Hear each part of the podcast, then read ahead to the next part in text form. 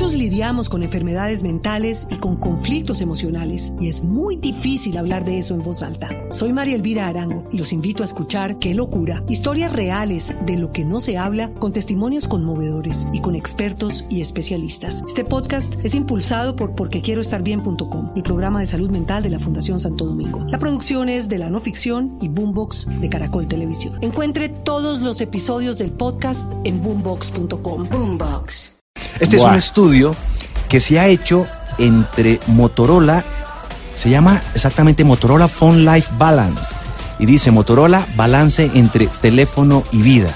Se realizó entre el 30 de noviembre de 2017 y el 26 de diciembre de 2017, en el que participaron 4.418 usuarios de celulares entre los 16 y los 65 años en los países Estados Unidos, Brasil, Francia y la India. Y los resultados realmente son sorprendentes, porque dice, el 49% de las personas que participaron reconoció que revisa su celular con más frecuencia de la que quisieran. Es cierto.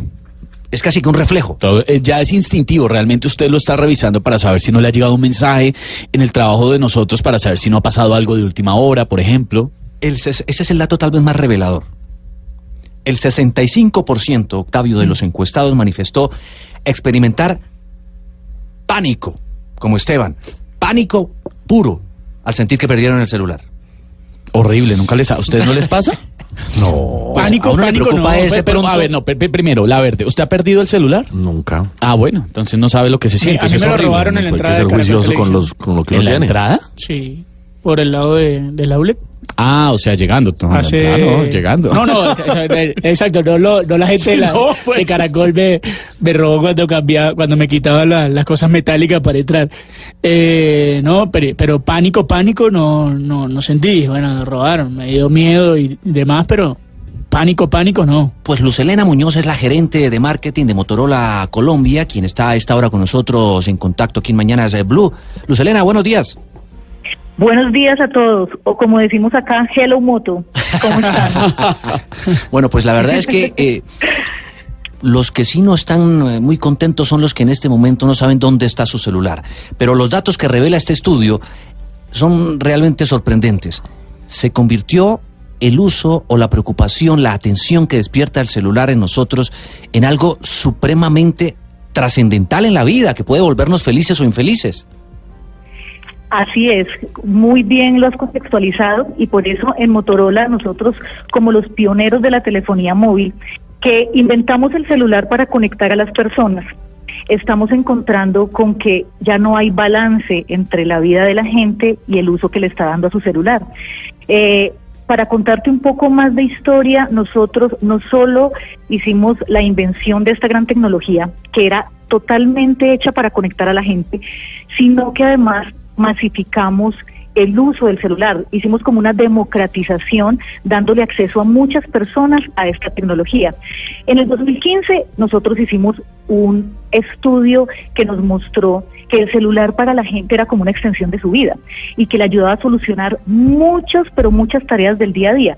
Imagínense ustedes cómo nos sirve el teléfono cuando viajamos, cuando estamos perdidos en una ciudad, cuando queremos buscar cuánto nos cuesta un hotel en otro país. En ese momento descubrimos que había un balance, pero resulta que como tú ya no dices ahora, en el estudio que hicimos con la Universidad de Harvard, que lo hicimos el año pasado, a nivel global, nos mostró que ese equilibrio se ha acabado. La gente ha antepuesto el celular a su vida personal y sobre todo que está dejando a un lado a las personas que más quieren, a las personas cercanas. En ese estudio que realizaron eh, de la mano de la Universidad de Harvard, ¿ustedes se dieron cuenta si hay algún impacto eh, emocional o psicológico al tener el aparato tanto tiempo junto a uno? Pues imagínense que dentro del estudio hay unas revelaciones muy importantes. Por ejemplo, que es algo que la doctora Nancy Etkoff, que fue la persona especializada eh, de la Universidad de Harvard que nos ayudó a liderar este estudio, encontró que la gente tiene algo que se llama como una sobredependencia emocional y es algo que tú nombrabas ahora, pero especialmente en las generaciones más jóvenes. O sea, quiero decirles que tres de cada cuatro personas de la generación Z o de los millennials admiten que siente pánico de pensar que su celular se le va a perder.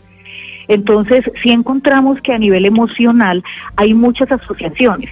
Por ejemplo, encontramos también que las personas toman el celular como un refugio para cuando se sienten solos. Entonces, eh, si el 48% dice, si yo no tengo mi celular me siento aislado del mundo. Eh, el 29%, por ejemplo, considera que el mejor partner para su trabajo es el celular. Entonces sí hay unas asociaciones que pasan hacia lo emocional. Y por ejemplo, yo les pregunto, que son temas también de nuestra vida personal. Yo como esposa y como madre, pues lo vivimos en el día a día en nuestras casas, que a veces cuando uno abre los ojos en la mañana, primero mira su celular y después saluda a su pareja. Entonces sí estamos dejando al lado a esas personas que son muy importantes en nuestra vida. Sí, Luz Elena, hay otro tema que me parece clave en este estudio que ustedes han hecho y tiene que ver con el tiempo que uno tiene su celular al lado. Dicen que podía ser hasta 22 horas, prácticamente uno mm, desayuna, almuerza, come y casi que duerme con el celular. ¿Eso tiene alguna implicación? Porque siempre se han dado muchísimos mitos alrededor de esto que puede ser nocivo, dañino. ¿Es o no es malo tener el celular tanto tiempo cerca? Yo te puedo dar una respuesta emocional, como tú lo preguntabas, más hacia el tema comportamental de la gente, no hacia el tema médico, aunque ustedes no sé si han escuchado o han visto, últimamente han salido muchos estudios, muchos estudios que hablan acerca de las radiaciones, de las luces que emiten las pantallas de los celulares y claramente muestran que algunas eh, marcas o algunos modelos más que otros tienen cierto número de radiaciones, pero en este estudio, que es muy hacia el comportamiento humano, nos muestra eh, lo que tú acabas de decir, o sea, la gente, incluso hay gente que está las 24 horas con el teléfono prendido, gente que hace búsquedas a las 3 de la mañana, que no puede dormir, entonces a las 4 coge su teléfono y empieza a estar en sus redes sociales. Entonces sí hay una eh, un efecto y es en que te desconecta del mundo real un poco y te conecta con un mundo más virtual. Eso es lo que encontramos en el estudio. Em, ¿Y cómo eh, podría uno plantear un escenario de detox del celular? Nosotros estamos haciendo, primero, ustedes saben que para uno entender que hay un problema, pues el primer paso es reconocerlo. Entonces, estamos, nosotros hicimos una encuesta que es muy amigable con la gente y tiene preguntas tan fuertes o tan suaves como estas. Por ejemplo, preguntan si tú preferirías estar una semana sin sexo o una semana sin tu celular. Y adivinen qué ha contestado la gente. ¿Qué creen ustedes con este tema que estamos hablando que la gente ¿Qué ha cosa? No, no me diga, no me diga, ni, ni siquiera, no, no me diga. Prefieren no tener sexo en un mes que no tener su celular a la mano. ¿Cómo? Entonces, no, no, pero no, si ya es la tapa. No, no, pero espere, pero porque la gente prefiere eso, porque el celular es una herramienta de trabajo. ¿Usted qué prefiere? ¿Quedarse sin trabajar un mes o dejar de tener sexo? Pues usted tiene que vivir de algo. No, no, no, no, buscamos otras formas de trabajo, Esteban, buscamos otras formas de trabajo. Si van a faltar un mes al trabajo, no, no, no, es que quién está, nadie está hablando de, nadie está, nadie está hablando de faltar al trabajo, o sí, no. No, y lo que pasa es que recuerden que Claro, recuerden que no solamente acá nos revela que para la gente es una herramienta de trabajo, que uno hasta allí lo vería de una manera muy bien, muy sana, la gente lo ve como su mejor amigo. Y eso nos pasó especialmente en la generación Z. No, pero es que al punto, como usted lo está describiendo, Luz Elena, ya casi como la amante o la amante, porque si prefieren... Exacto. El celular es su mejor amigo, o sea, es imposible que para la generación Z consideren que un aparato es su mejor amigo. Y por eso al final no es solamente una herramienta de trabajo, también se convierte en la compañía. Por la noche, por ejemplo, lo tienen al lado cuando están durmiendo, como ustedes decían ahora, tal cual. Pues el 60% tiene el teléfono a la mano cuando duerme, no puede dejarlo lejos. Ya, bueno, pues ahí está. Yo quedo un poquito preocupado por Esteban. le voy a decir una cosa. Y voy a hacer una salvedad. Eh, claro, digamos que en la generación millennial es, sucede más esto, pero yo conozco gente de 20, 25 años que también vive súper despegada de su teléfono, que casi no maneja redes sociales, también existen, aunque ustedes no lo crean. Ahí está. Es cierto. Y si ustedes me permiten decirlo allí, en el estudio también sale muy eh, claro esta, esta, muy claro esta necesidad, es como una búsqueda de ayuda. El 61% de los encuestados dicen que ellos quieren sacarle máximo provecho al teléfono cuando lo tienen a la mano, pero cuando están sin él quieren realmente sentirse libres, o sea, quieren estar sin él. Entonces, al final de todo esto, no es decir que es malo el celular, porque al final el celular vino a resolvernos muchos temas de nuestra vida. Y ahora ustedes piensen y en a complicarnos otros tantos. Como la novia o el novio, cuando uno está ahí, pues chévere estar ahí, pero cuando uno no está, también quiere estar lejos.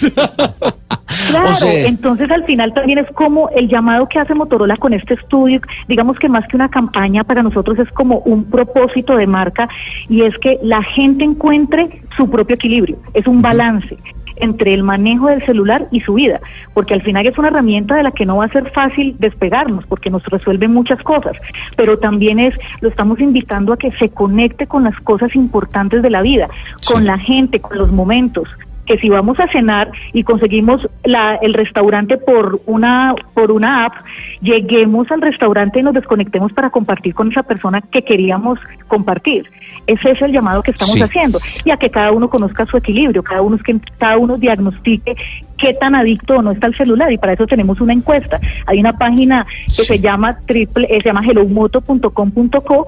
Allí encuentran un botón que se llama Phone Life Balance y hay un test que cada uno puede hacer, es súper personal. Yo tomé el test y es muy interesante precisamente, Juan Diego, uno se mete, hay buenas preguntitas en que usted le pregunta, ¿no usted usa el celular en el baño, lo usa cuando está comiendo, lo usa cuando está con su pareja y le funciona muy, muy bien? Y ocurre, sea Apple, sea Samsung, sea Motorola, sea la marca que sea, siempre y cuando sea un teléfono inteligente, smartphone, como lo llaman, ¿no? ¿Suben? Le suena muy bien, smartphone. a, propósito, le voy a decir una cosa. Samsung anunció esta semana que en Corea sacaron un teléfono sin conexión a Internet para que los niños puedan usar en el colegio. E, e, el, plan de datos también facilita muchas veces, sobre todo en los millennials y en los jóvenes, el que no tengan ¿no? la obligación o prefieran el celular a tener relaciones sexuales durante un mes, ¿no? Juan Diego.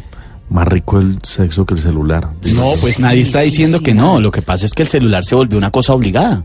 Eh, pero es que es lo que está diciendo ese supuesto estudio, ¿no? Con todos estos datos y, y cosas que nos están mostrando. Son las 11.44 minutos.